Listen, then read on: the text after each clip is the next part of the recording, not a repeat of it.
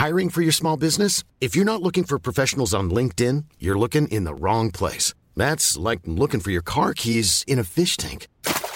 LinkedIn helps you hire professionals you can't find anywhere else, even those who aren't actively searching for a new job but might be open to the perfect role. In a given month, over 70% of LinkedIn users don't even visit other leading job sites. So start looking in the right place. With LinkedIn, you can hire professionals like a professional. Post your free job on linkedin.com slash people today.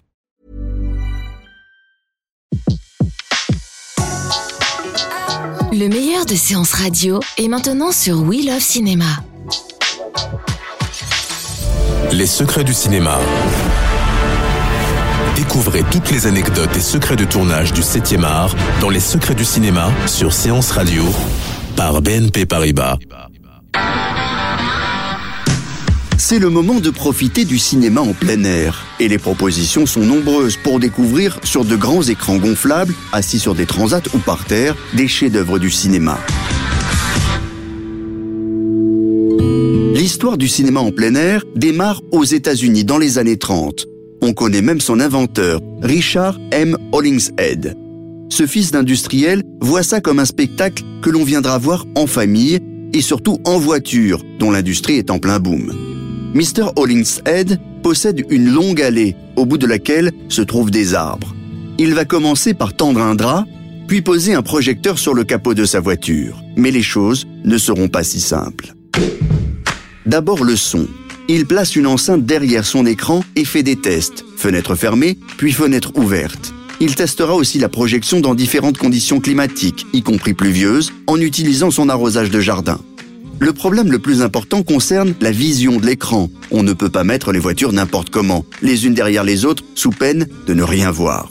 Minutieusement, Richard M. Hollingshead va créer des emplacements précis pour chaque véhicule qui sera accueilli, jusqu'à 400. Il ira même jusqu'à disposer des blocs de pierre contre lesquels les chauffeurs placeront leurs roues avant, garant ainsi leur voiture à la bonne distance et avec le bon angle pour bien voir l'écran.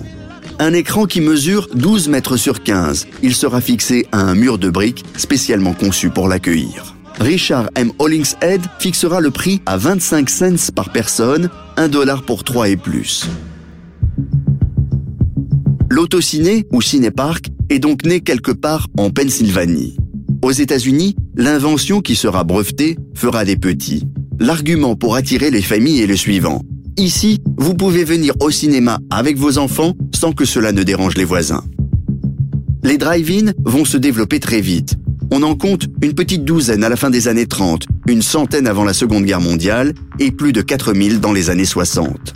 Plus que des cinémas, les autocinés sont aussi des lieux de rencontre, d'attraction. On y mange, on s'y détend, il y a même parfois des concerts et certains propriétaires proposent des tours de poney ou de trains miniatures. Petit à petit, avec le temps, les drive-in changent de clientèle. Les familles laisseront la place aux étudiants et aux jeunes couples. Dans les années 50, les médias moralisateurs américains vont même les condamner.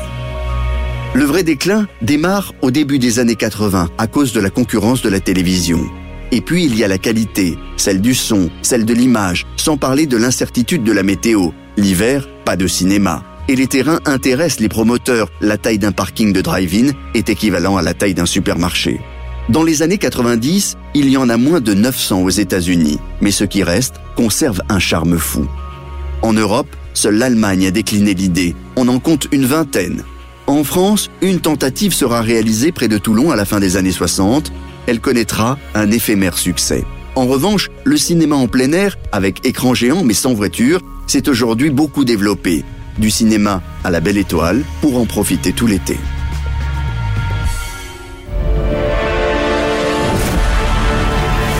C'était Les secrets du cinéma sur Séance Radio, la radio 100% cinéma. Retrouvez l'ensemble des contenus séances radio proposés par We Love Cinéma sur tous vos agrégateurs de podcasts.